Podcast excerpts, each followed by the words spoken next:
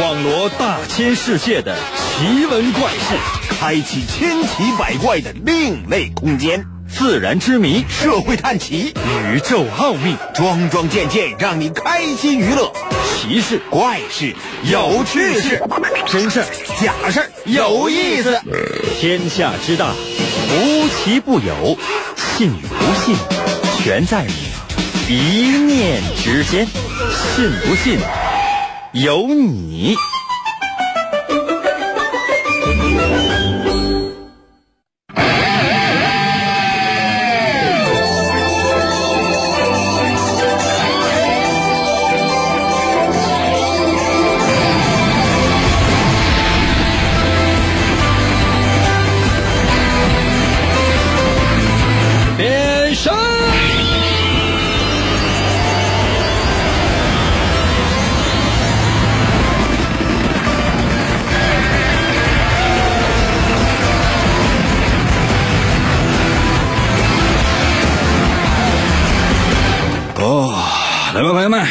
节目又开始了。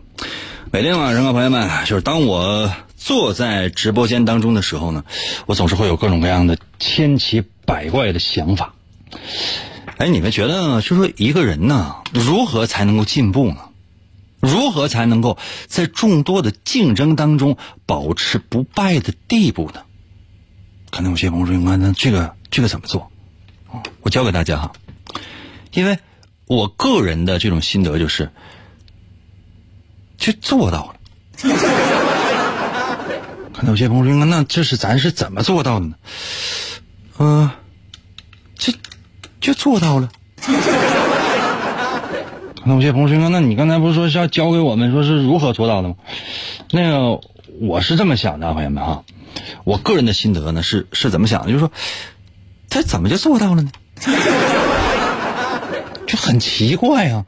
按理来讲呢，你可能会有各种各样的这个一些方法呀，比如说学习，比如说不断的学习，哎，就是不断的学习。那有些朋友说，那通过不断的学习呢就能做到吗？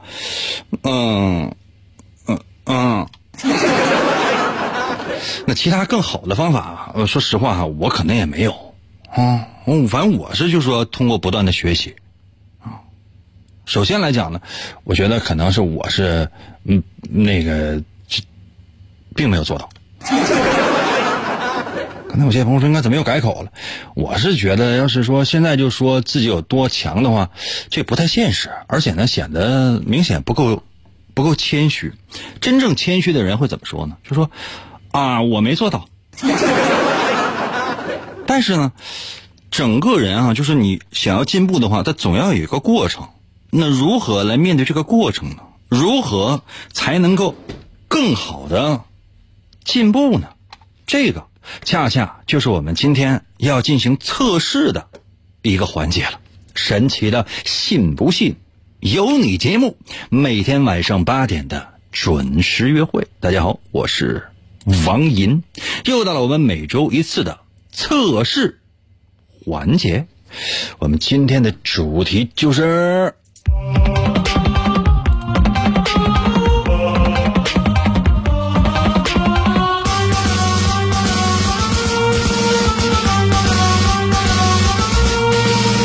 新事物。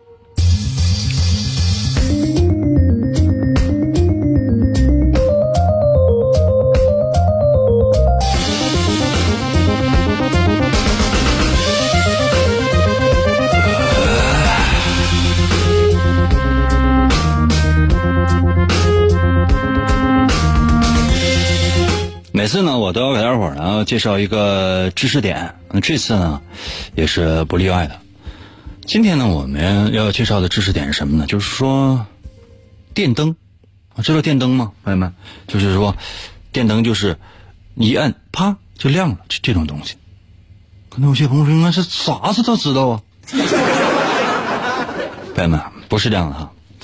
最开始的时候，也不是说是这个这电灯，你这边开关你摁它就亮，不是这样。你知道，电灯啊。其实真正的融入我们的生活时间并不长，咱就拿广州来举例，一八八八年的几号？七月二十三号，一八八八年的七月二十三号，广广州的第一盏灯正式点亮啊！谢谢刘段啊，谢谢徐若瑄吧。我希望呢，就是收听收看我们节目的朋友呢，都可以改一个明星的名字。这样的话呢，比如说，如果你只能收听的话呢，你就在我的微信留言。如何来寻找我的微信呢？你就百度搜索一下王银的微信就可以了。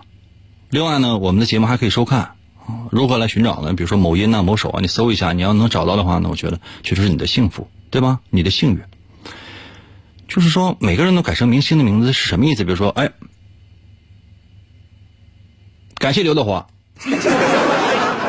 感谢刘德华，感谢刘德华啊，感谢刘德华给我送礼物啊！哇，感谢周杰伦，感谢周杰伦啊！啊，感谢非常那个张学友。哇！现在 TFBOYS TFBOYS 统一给我刷礼物，这显得我们这个节目呢就是非常非常的有档次，你知道吗？那其他人可能就是说，感谢隔壁老赵哈，感谢这个借饼的张张大爷，感谢楼下卖烤肠的刘阿姨，是这是显得这很这很亲近，但是没有办法高大上。那如何让我们的节目高大上呢？从现在开始，每一个人希望都能改成明星的名字。那如何号召大家改成明星的名字呢？从现在开始啊，就是如果你的名字没有明星，我不念了。可能有些朋友说，那我就必须得改。是的，反正这人也不多，我今天就强制性要试一下，试一下啊。每次你看这个这这个刚刚刚刚到的小小杨三六幺八，这明显的名字就不行啊，改一个明星的名字，比如说。喜羊羊，感谢喜羊羊参与我们的节目。这么给人感觉一下就高大上。哎，说到哪儿了？就赖你们。嗯，说到一八八八年的七月二十三号，广州的第一盏电灯点亮。那，谢谢朋友圈朋友圈的刘德华。可能有些朋友说，应该有这样事儿，这个名字的吗？没有关系啊啊。我是在念任何人的名字的时候，后边我死活我加个明星。今天我让让所有参与我们节目的朋友都圆自己的明星梦。说到哪儿了啊？说到这个广广州的第一盏电灯点亮，是谁做的呢？这是李鸿章做的啊。李鸿章呢也是把这个第一盏电灯点亮之后呢，就很多人都觉得就非常神奇，说这玩意儿它怎么能亮呢？这太奇怪了。其实中国呀。最早的电灯使用是在哪儿呢？是在上海，因为当时这个上海是一个口岸嘛，很多国外的一些先进的东西能来。那当时是在一八八几年来着，总之是在一八八八年啊之前啊，这个中国的第一盏电灯被点亮。其实说爱迪生呢，他发明了这个电灯没有多长时间。爱迪生发明电灯是哪年？能查到吗？爱迪生发明电灯的时间，想一想，呃，这个上中学的时候已经学过。爱迪生发明电灯的时间是，一八七九年，好像是一八八零年前后吧。啊，爱迪生发明了这个电灯，一开始呢是用这个啊这个竹炭啊炭，后来呢就是到现在呢就是有各种各样的这些灯了。我记得我。这个大概十几年前吧，啊，如果说想要让家里面那个灯更亮一点，那怎么办呢？我们就就把灯泡啊瓦数加大，或者说是多放几个灯泡，这就可以了。但现在不一样了，现在你你再买灯，大部大部分人家里面使用的可能应该是那种 LED 灯，它不仅仅呢是可以把光调到更亮，同时呢还可以调颜色，比如说什么这个中性光啊啊冷光啊，包括暖光啊，这都可以。就说我们使用的这些东西，应该说越来越先进了，但最早的时候可不是这样。比如说啊，人类最早说这个想要在夜晚亮起来，干嘛呢？点篝火。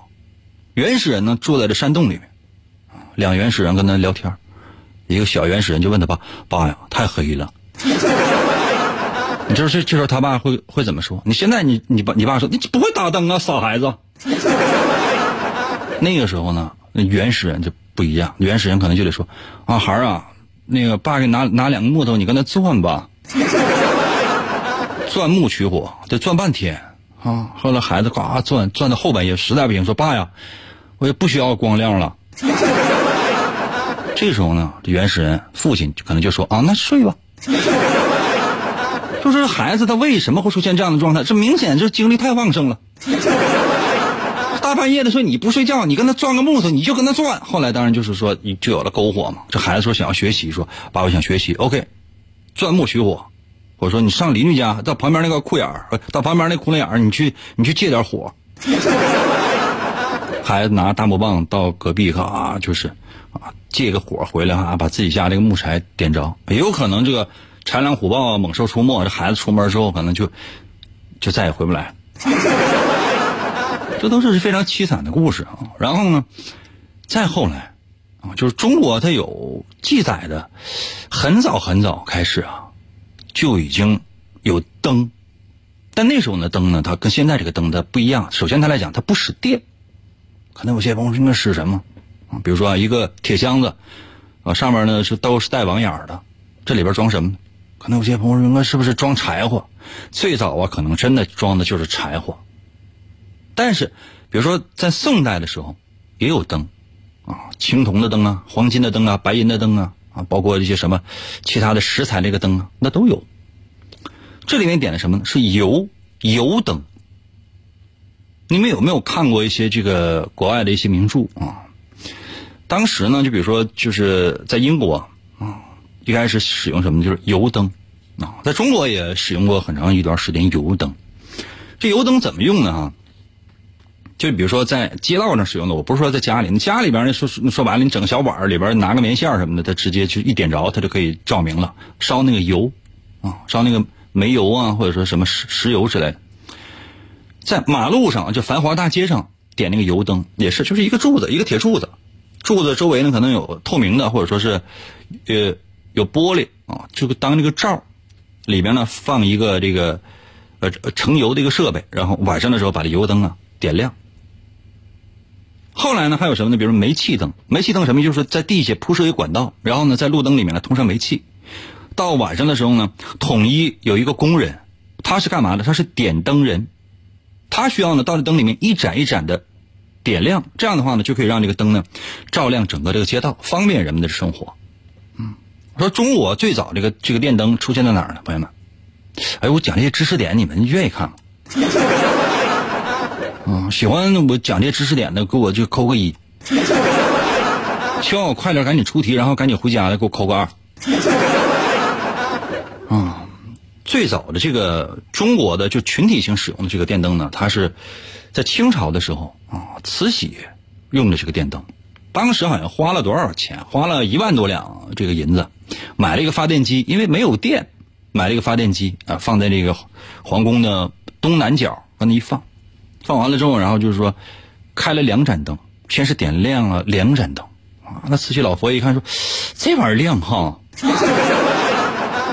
后来呢，就是说光有这两个灯还不一样啊，这个照明可能也没有太大的区别。然后陆陆续续有更多的灯被点亮的时候，时间长的人就已经养成习惯了。说如果你们要要是没有灯的话，你会觉得很奇怪。到晚上的时候没有任何的照明设备，你也不习惯。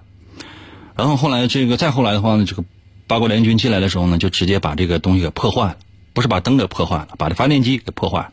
然后呢，这个慈禧呢又花钱。啊钱有的是嘛，又花钱又造，一点一点的开始，然后到一九零零年前后，啊，德国的一家公司来到中国，使用了这个电力设备，供一些单位来使来照明。那最早的提供照明的是什么？比如说领事馆啦，有钱的一些企业买卖，比如说银行啊，啊，这都可以。真正普及到民间呢，那是后来的事情。因为一直到建国之前，呃，建国之前就说北京当时还不叫北京呢，北平那个时候，它的照明的普及率都不到百分之三十，也就是说有百分之七十的人，他想要照明可以，你只能使用油灯。那现在呢就不一样了，你说满大街这个都是电灯啊，你把手机打开之后，你手机背面呢也自带一个灯，对吧？所以说，当这个事情。你已经习以为常的时候，你并不以为它是多么新鲜的东西。可是当第一盏灯真正出现的时候，就是你从来没有见过的情况之下，当它出现的时候，你会觉得哇，这个东西真的很神奇。那你能不能接受？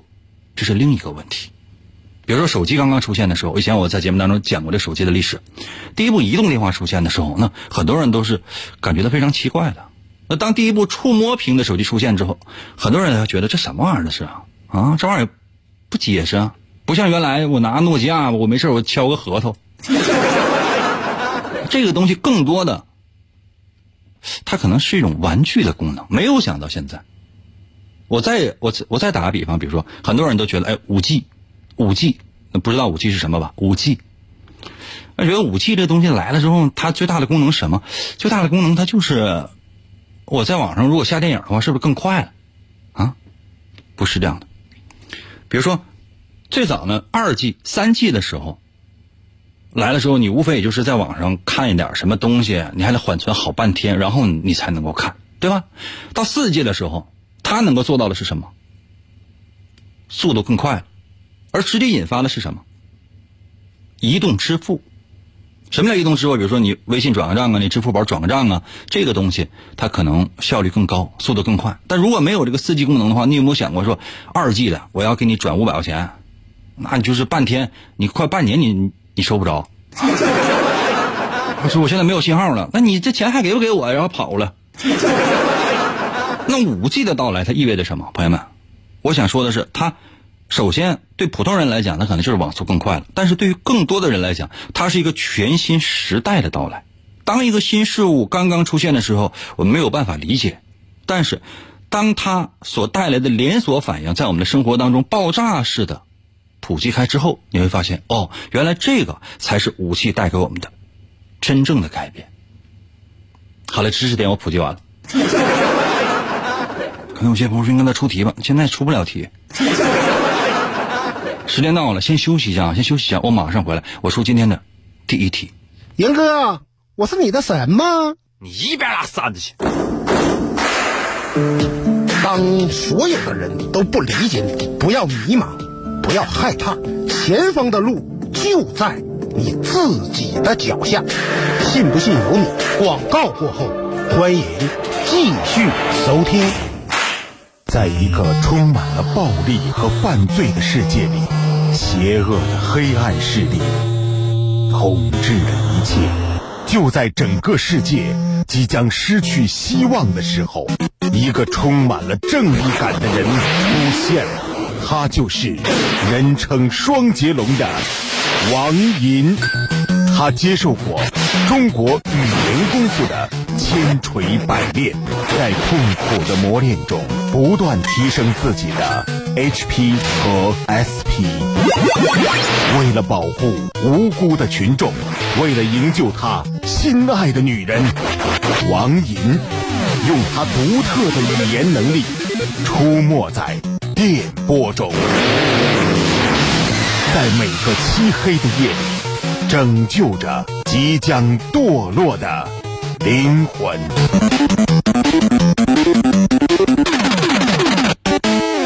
来喽，继续回到我们神奇的“信不信由你”节目当中来吧。大家好，我是王银。今天呢，我们要探讨的一个主题是什么呢？新事物，就是在面对新事物的时候，你是处在一种什么样的状态？接下来时间啊，我来出今天的第一题。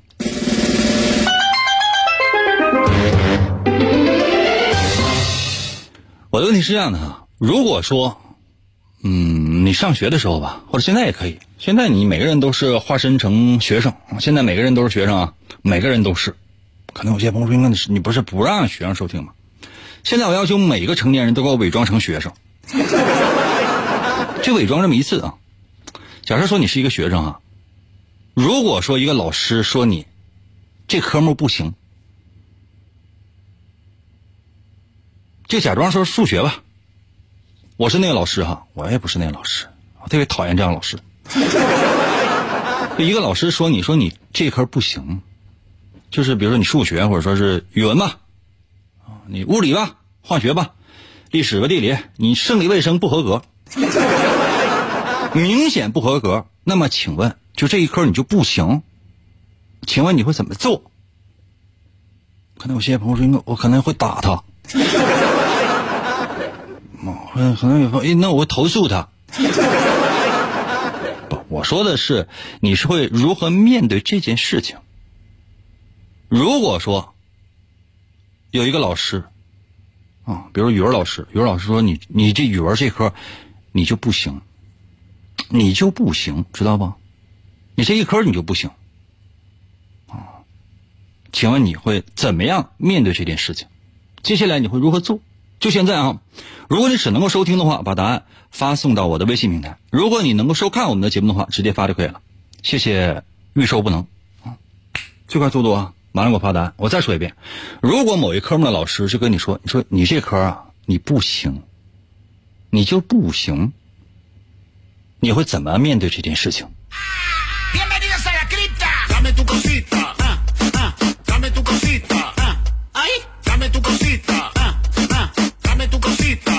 逍遥给我留言说：“我行。”不，你不行。阿蕊给我留言说：“我使劲学，我学到行。”纯爷们儿。好运给我留言说：“老师说不行就不行啊，那必须死磕给他整行了。”让我想起来，我原来上学的时候有一个同学啊，初中一个同学。后来给老师逼到一角落里边，非得让老师说一句：“他行。” 还记过一次。直到毕业的时候，他在面对这科的卷纸的时候，发现自己确实不行。老师说的是对的。富商给我留言说：“啊，我把学校买了吧。”富商啊，你去改个名呗，太装了。啊，谢谢陆克啊，富商，你在说这句话之前，请放几个火箭再说。把学校买了，你怎么不说把这个学校卖了呢？他钱是我不卖。你看阳光给我留言说：世上无难事，只要肯放弃。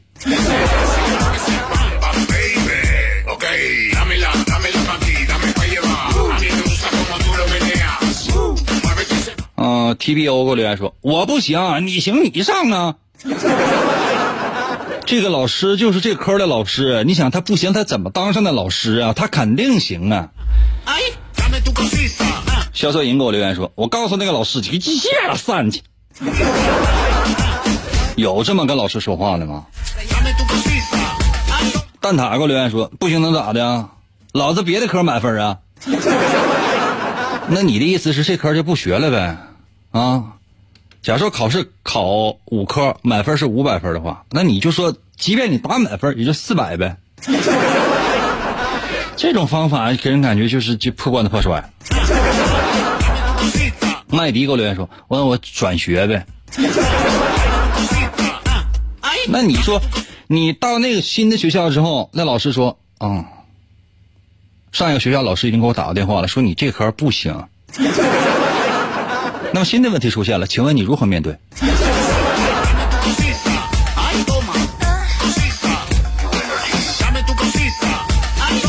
？NS 留言说了，再不找他补课不就行了吗？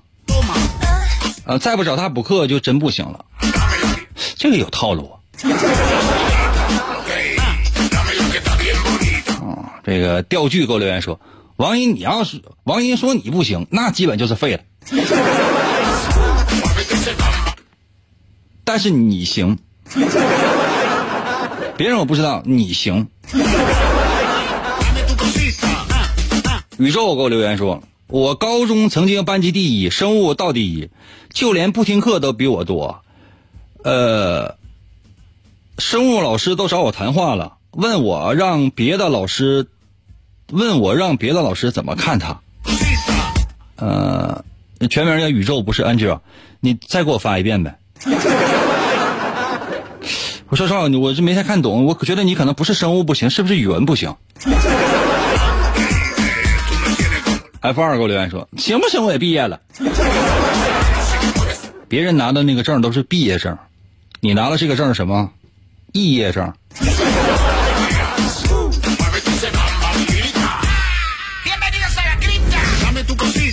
小云磊给我留言说：“小鸟说早早早，你为什么背上炸药包？”这歌啊，是我小学六年级下学期的时候原创的。啊，就现在流传这么广啊，不知道就是是被谁传出来的啊。我记得小时候唱这首歌是，啊，怎么唱来着？太阳天空照，花儿对我笑，小鸟说早早早，你为什么背着炸药包？第二段是我去炸学校，谁也不知道，点着了念儿我就跑，轰的一声学校不见了。没有人给我赞赏吗？原创歌曲。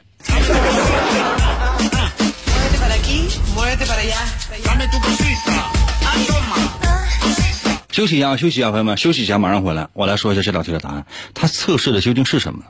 主要目的呢是测一个你的学习力。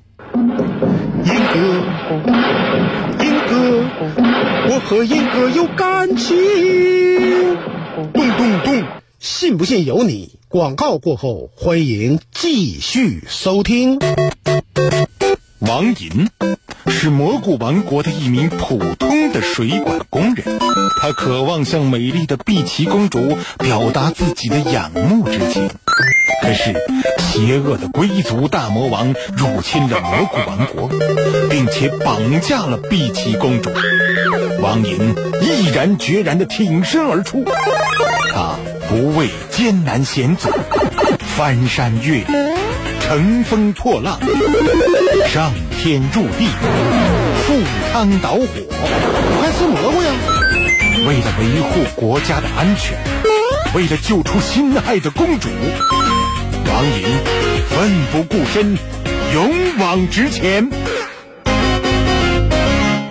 呃，来了，继续回到我们神奇的“信不信由你”节目当中来吧。大家好，我是王银，朋友们，今天呢是我们的测试环节。刚刚呢为大伙出了今天的第一道测试题，题目呢就是说，如果你的某一科老师是说你说你这一科你不行，就是别的科我不管，就这一科你确实不行，那么请问你？会怎么做？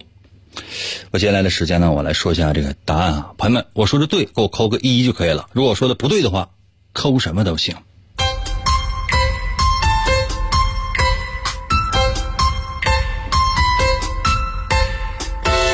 如果你选择什么呢？比如说老师说你这科不行，那 OK 啊，那我就我就行一下，我就非常非常的努力，我就学这科。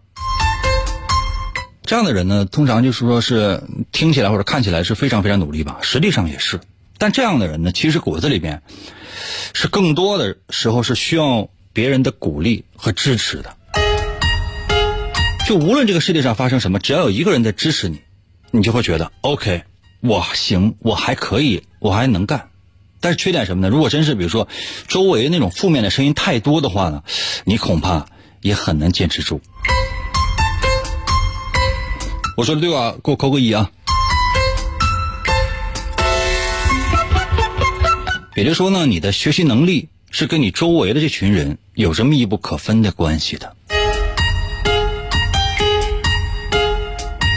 如果你选择什么呢？是不行。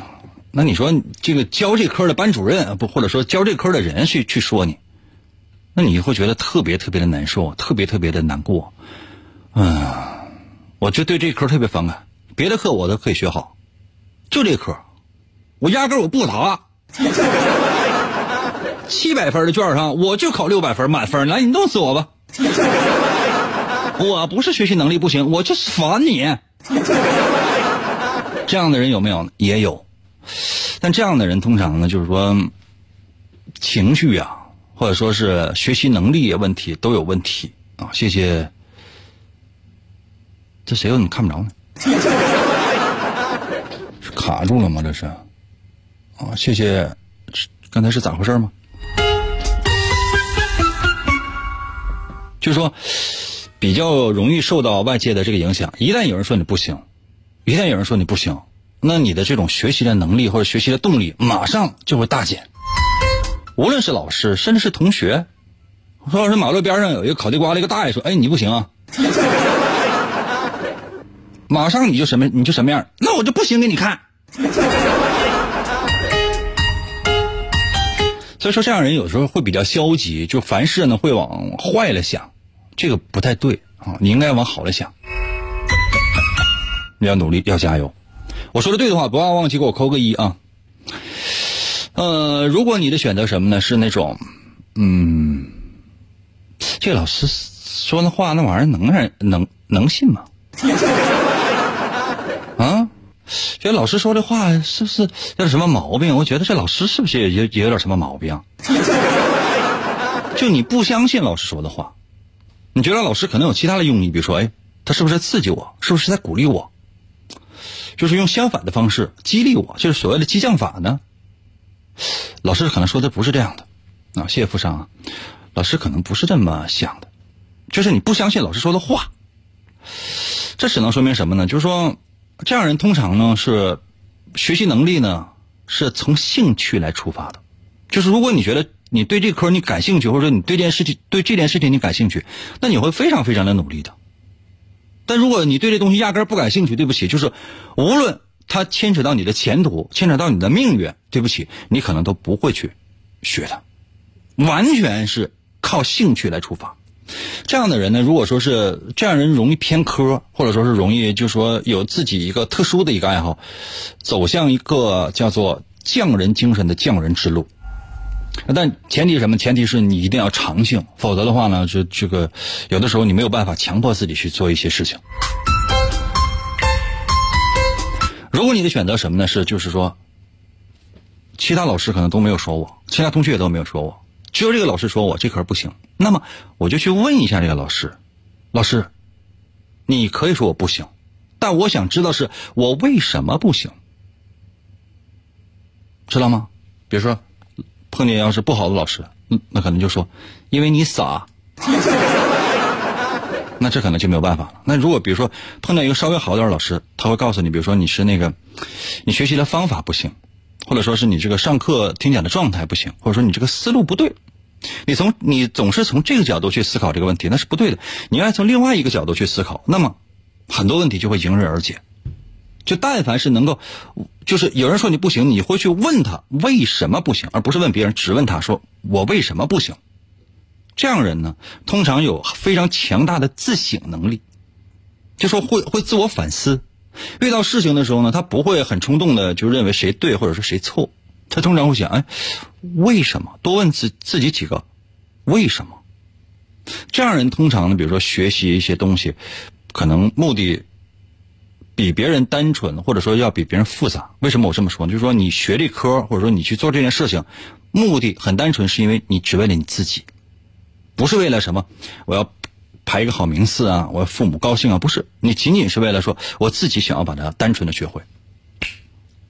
朋友们，这就是我对你的学习能力的一个测试。如果说的对的话，给我扣个一；如果说你觉得我说的完全不对，那 OK，你愿意说什么都随意。开始吧，等什么呢？我要看到一百个一。那有些朋友说：“应该这这也没有一百个人，每个人发四个。”啊，我们制造一个就是有大规模，就是有大量人，就是非常非常支持我的这样的一个场面。我的方法是什么？就是如果没有人支持的话，朋友们真的，我感觉都已已经开始活不下去了。啊，来啊，好了，开玩笑的啊，来，接下来的时间我要出今天的。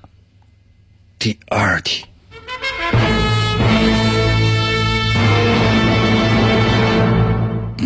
现在哈，我给大伙儿一个什么样的测试呢？就是说，嗯，如果能收听的话，如果能收听的话，那你就呃在脑海当中想一张人脸的照片。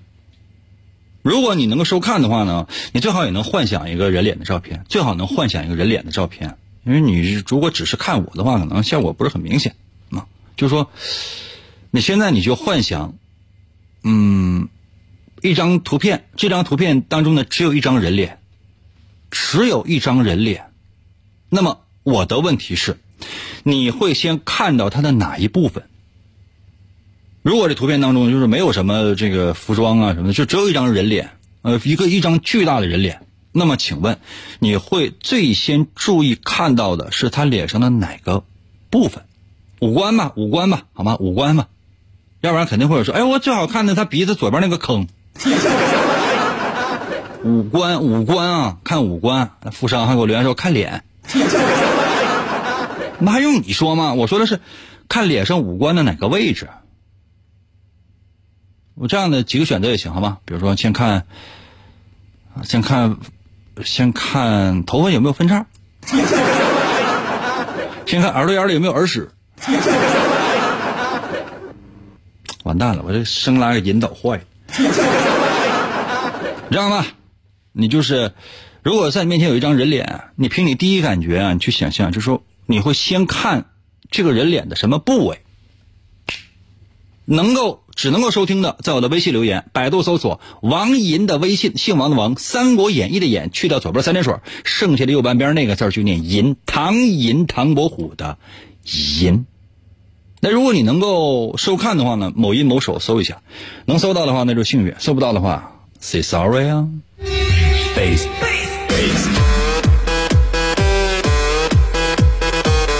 二六五给我留言说看鼻子毛，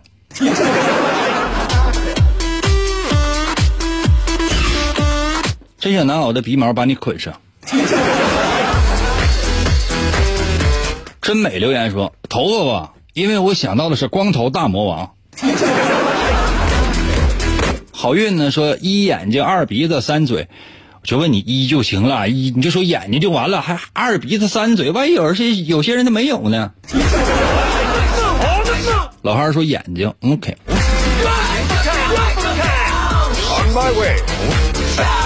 卡丘留言说黑色的眼镜，黑色的耳机和白色的头发，是银魂里边的那个主角吧？牵手留言说：“看他额头上的月牙，不好整啊。”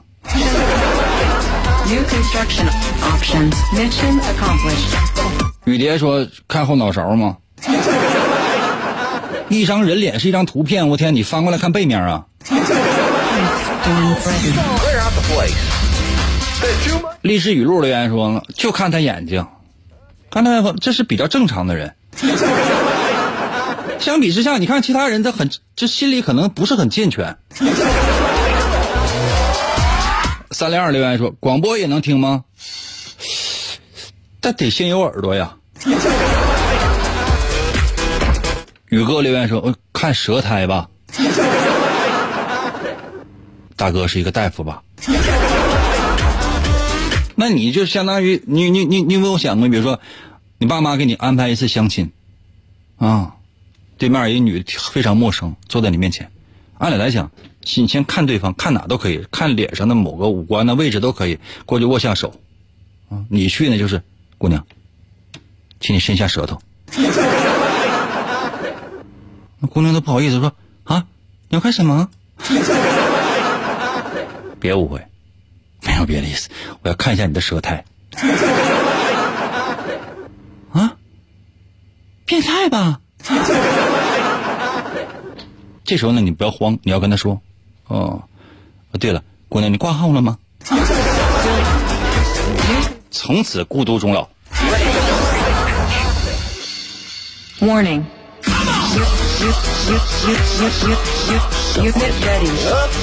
龙狗留言说：“我主要看他的人中。”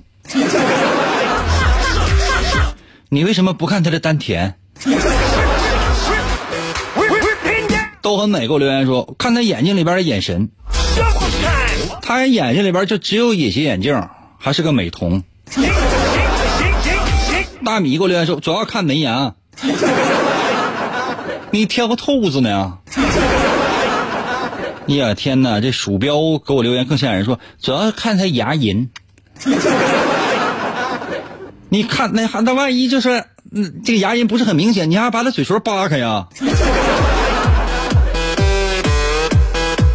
还有个留言说：“看他眼睫毛是不是空的？你带剪子去先绞一根啊。”东升给我留言说：“主要看眼睛，这是正常人。”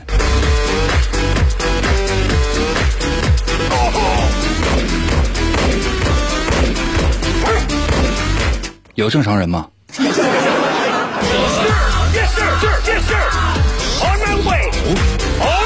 魏国给我留言说，我要看他肚脐眼儿。大哥呀，是一张人脸呐，是一张人脸，就只有从脖子卡住了，就就整个就脖脖子往下都没有，就只有一张人脸呢。这人脸上怎么可能会有肚脐眼儿啊？脑瓜顶上可能也有啊，在在我们东北那叫旋儿。帅帆说：“你怎么不在家直播了？”大哥，我在上班。这还是要看胡子。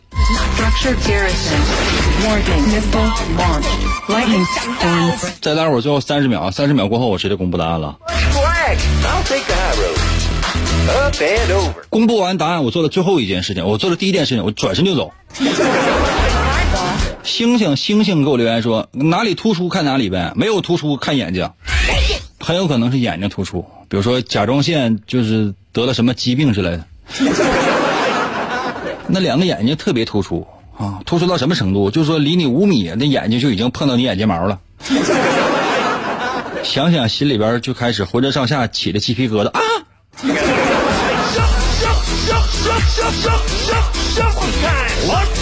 张铁桥，你还能再恶心点吗.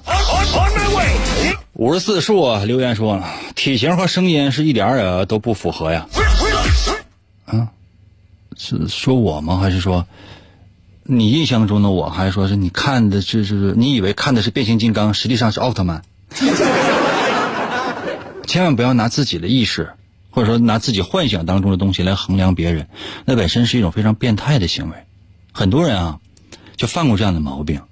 比如说啊，听广播啊，一个非常美女的声音，温柔、感性、性感。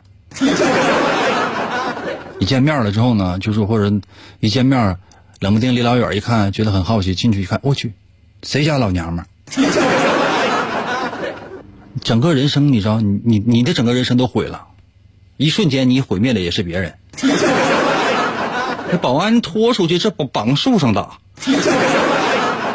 四天之后你还得跟人吹，那什么我这没倒，可不咋那绳儿忘松了。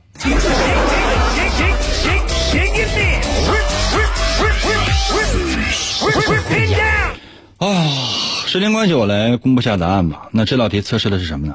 嗯，朋友们，老规矩哈，我说的对的话给我扣个一，我要说的不对的话，扣屏幕。我说的是什么呢？就是说，你看一张人脸的图片，你第一眼看到的会是哪儿？大部分人看到的一个人的人脸的时候，首先第一个先关注的一定是人的眼睛，这是很正常的一种现象。没有人会就说看就是看眼睫毛是不是空的。啊，这个呢是看你的学习能力、你的思维特点，看你是不是还有一种接受新鲜事物的一个能力。这样人通常是比较正常的。就如果你先看一个人的眼睛，这就是比较正常的一种现象。这说明什么呢？这说明你在接受新鲜事物方面跟普通人差不太多吧，啊，中等吧。如果这件事情很简单的话呢，你可能会去钻研钻研，或者说了解一下、学习一下。那如果说这件事情可能比较难，或者说比较难以理解，你可能会觉得毕竟整不了这玩意儿，这交给别人吧。那不行，让银哥研究一下。比如说我跟你说个词儿啊，三个字叫区块链。区块链知道什么意思吗？比特币什么意思？知道吗？不知道吧？啊，知道啊。那你告诉我原原原理是什么？那这个东西的优势在哪儿？劣势在哪儿？为什么我不建议大家现在就介入到各种各样的这种区块链当中的这种炒币这件事情当中来？那么请问原因是什么？嗯，时间关系我也不能说。如果说你先呃注意了什么呢？是是对方的嘴。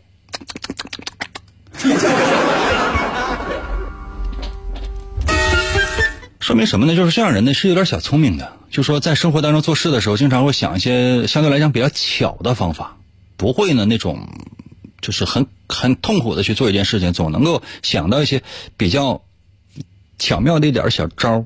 但这样的人通常就是没有办法呃做太太复杂的这些工作，就一旦需要你大智慧的时候呢，你可能就比较犯难了啊。这就是你在生活当中经常会遇到的一些事情，就是说，嗯、到大方向啊、大理想啊、大原则的时候，这可能你可能没有，但是呢，你生活会相对过得比较安逸，因为你的小聪明真的很有用。如果说你第一眼注意到的是什么是对方的鼻子啊，鼻子，说明什么呢？这说明你的非常的聪明，就你不是那种小聪明，在学习能力上呢，你也是非常非常的强，接受新事物你也行，而且呢，就是说，如果你能够长时间的坚持学习，你放心，早晚有一天会取得一番成就的。但如果比如说你先注意到的是对方的，比如说下巴，啊，嗯，或者双下巴，你第一眼先看哪儿的眼儿，嗯，或者第一眼先看他啥？哎，我能不能看他后脑勺呢？或者说第一眼我想看一看，哎，左手第四根头发，哎，怎么就分叉了呢？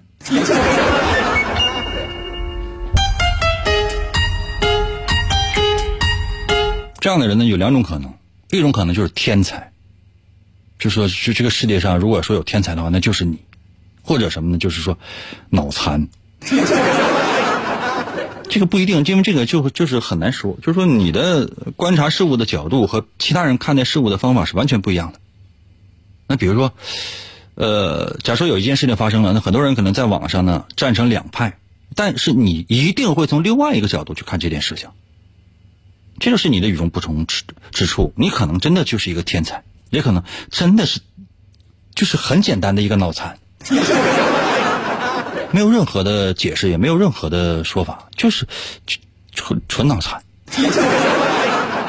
啊，就是，但是你这样人就很奇怪，就是往往会在出其不意的地方使出自己的才华，就在所有人都不看好，在所有人都不明白的时候，哎，你怎么就出来了呢？但是无论对还是错，你都有自己一个非常非常奇葩的一个观点。我说的对不对？说对的话扣个一，说的不对的话说什么都行。其实我们今天的主题呢叫新事物。我说这些呢，还是希望大家伙能够更多的接受一些新鲜事物，因为毕竟呢这个时代在变，而且随着科技的不断的发展，就现代人哈、如果不能够始终接受新事物，如果不能够保持学习，你放心，你被淘汰的那个脚步也会非常非常的快。千万不要瞧不起老老年人，因为很多老年人还在不断的学习新的知识，丰富自己，懂吗？所以加油！就到这吧，明天同一时间等你啊。